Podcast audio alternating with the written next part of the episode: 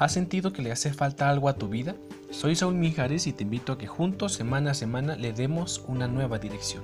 Volvamos a nuestro primer amor. Bienvenidos.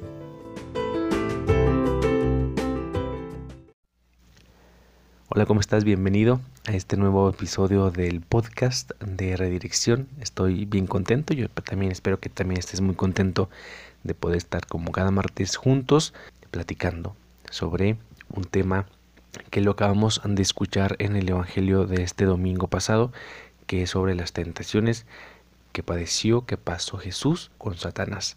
Pues yo espero que también puedas compartir este episodio con la persona, con las personas que tú quieras y que por supuesto este mensaje que le llegue ¿no? a, a más personas para que también puedan transformar su vida y que puedan tener esta conversión y más en esta pues en esta cuaresma. Pues como te decía, vamos a platicar sobre el desierto, sobre este proceso que pasó Jesús. Entrar en el desierto pues es encontrarse, ¿no? Es encontrarse cara a cara, es un lugar de prueba, es un lugar, como te digo, de encuentro, pero es también un, eh, un momento de renovación, de purificación. Pero yo creo que la pregunta del millón es ¿qué motivó a Jesús pasar 40 días y 40 noches en esta solitud, en la oración, en el ayuno, en el, en el desierto de Judea. El paisaje desértico era mayormente inhabitable y estaba lleno de peligros para cualquiera que se atreviera a aventurarse en él por un tiempo. El peligro del calor sofocante, del día y el frío extremo de la noche. O sea, imagínate todo este proceso que él tuvo que pasar y todo lo que padeció. Incluso no sé hasta el peligro de los animales silvestres, todo, todo aquello que se fue encontrando, además de la escasez de la comida y del agua. Hace unos días veía un testimonio de una mujer de Chile que hizo un ayuno de 40 días y de 40 noches para poder purificar su cuerpo de estos demonios literal que acechaban su vida. Y en este video la mujer pasó 24 días en este proceso y su imagen, su cuerpo era totalmente diferente a el día 1. Era una mujer con brazos muy pequeños, ya casi no tenía nada de su cuerpo. Se le había terminado eh, estos nutrientes y esta como reserva que podía tener el cuerpo. Imagínense Jesús estos 40 días y 40 noches. Obviamente no fue el mismo, eh, em, el mismo resultado, ¿no? Pero para Israel, el pueblo escogido de Dios y de muchos líderes, el, el desierto era un lugar de prueba, era un lugar de encuentro y de esta renovación. Cuando los israelitas fueron liberados de la esclavitud de, en Egipto, pues pasaron por este desierto de 40 años. Este se consideró como un tiempo de purificación y de preparación para entrar en la tierra prometida. Moisés subió al monte del Señor en el desierto del Sinaí y permaneció ahí esos 40 días y 40 noches en oración y de ayuno. Otro ejemplo es Elías.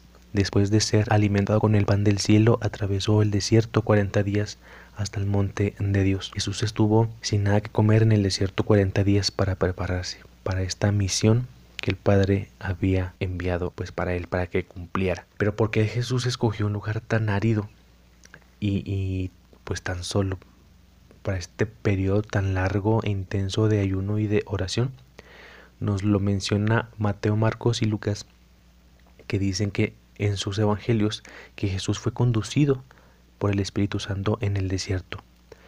Marcos eh, nos dice a continuación el espíritu lo empujó al desierto. Pero imagínense el ir solo a este lugar. que obligaba a Jesús a buscar esta solitud lejos de su familia y amigos por tan largo periodo? Estoy leyendo un libro que lo comencé a leer la semana pasada y hay una frase que me gustó mucho que dice, para amar a los hombres hay que abandonarlos de vez en cuando. Jesús no solo los abandonó así nada más, fue a ese encuentro con el Padre. La palabra tentar normalmente se entiende como persuadir a alguien ¿no? a, que haga algo malo o prohibido. En este caso la palabra bíblica se usa también con el significado de probar y purificar a alguien para ver si está listo para una tarea. Dios, Dios prueba a sus siervos para ver si están preparados y listos para ser usados por Él. En muchas ocasiones Dios probó a Abraham para probar su fe y fortalecer su esperanza, las promesas de Dios. Abraham obedeció voluntariamente incluso cuando Dios le pidió sacrificar a su hijo Isaac, el hijo de la promesa. Cuando los israelitas fueron probados en Egipto por más de 400 años, no se olvidaron de Dios mantuvieron la palabra de Dios y recordaron su promesa de que los llevaría a la liberación de sus enemigos. Jesús fue tentado como nosotros con este patrón de pruebas. Jesús no fue la excepción. Él fue al desierto sin nada que comer. Adán y Eva tenían todo lo que necesitaban en, el jardín del de el paraíso, pero comieron del fruto prohibido a raíz de la desobediencia, pues confiaron más en ellos mismos que en Dios. Ellos fueron echados fuera del paraíso y conducidos al a el desierto. Jesús entró libremente al desierto para recuperar el paraíso para aquellos que lo habían perdido.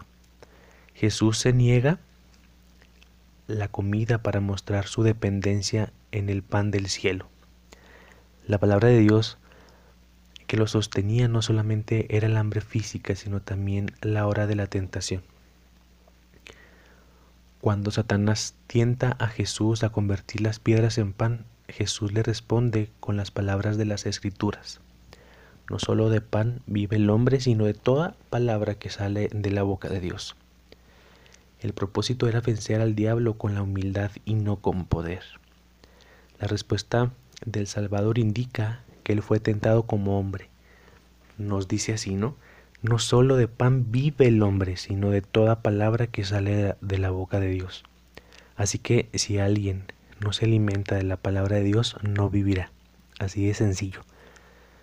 Jesús no convirtió las piedras en pan como señal de que para nosotros no buscáramos como actos mágicos o como actos milagrosos, sino que verdaderamente busquemos el pan celestial, que ese es el que verdaderamente nos va a saciar. ¿De dónde obtuvo Jesús la fuerza para sobrevivir las duras condiciones del desierto y la seducción del el tentador?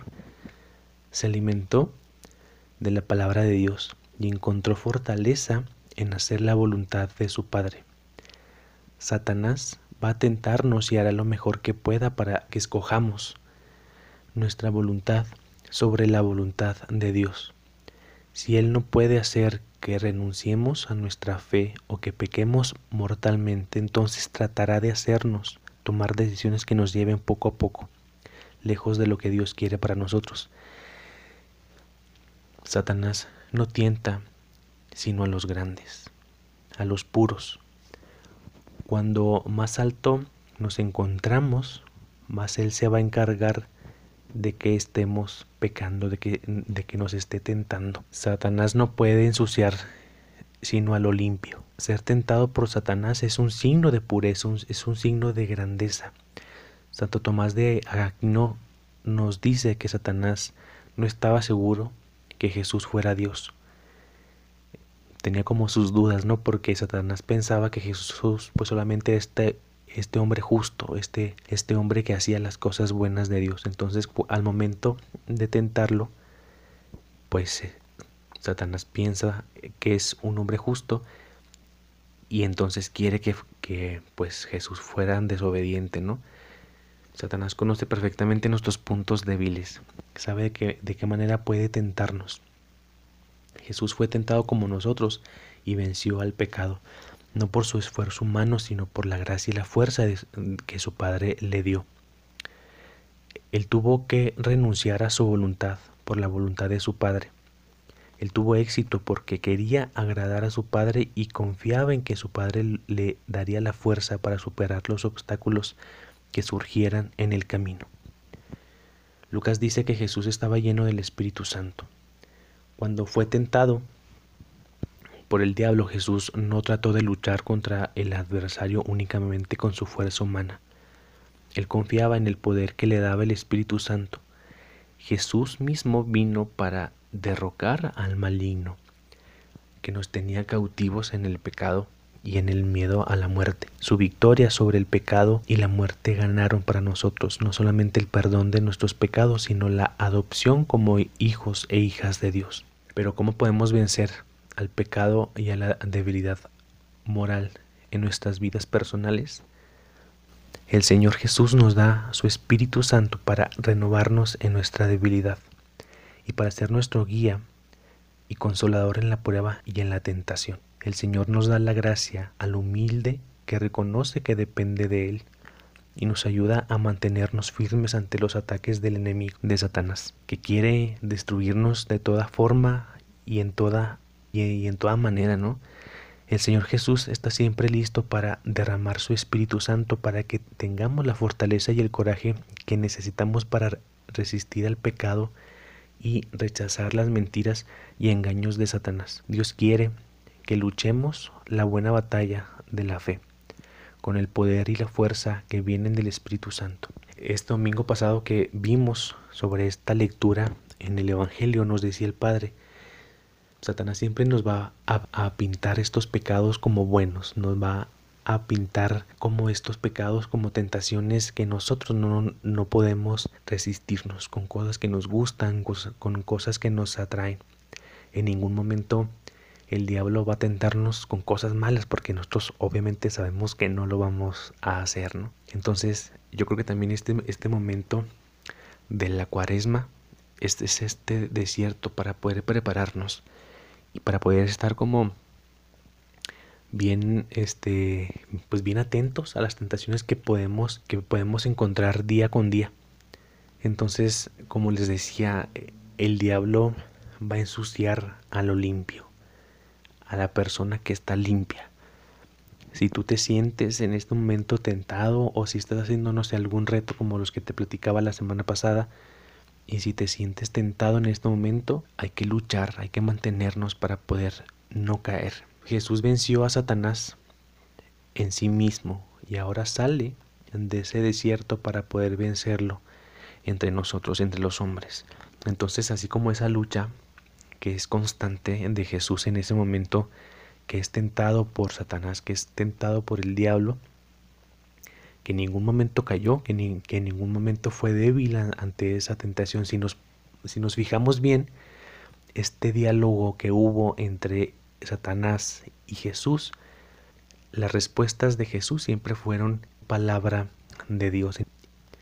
Entonces, desde ahí esta demostración que Jesús es humilde, pero que también tiene este poder para poder responderle a Satanás, ¿no?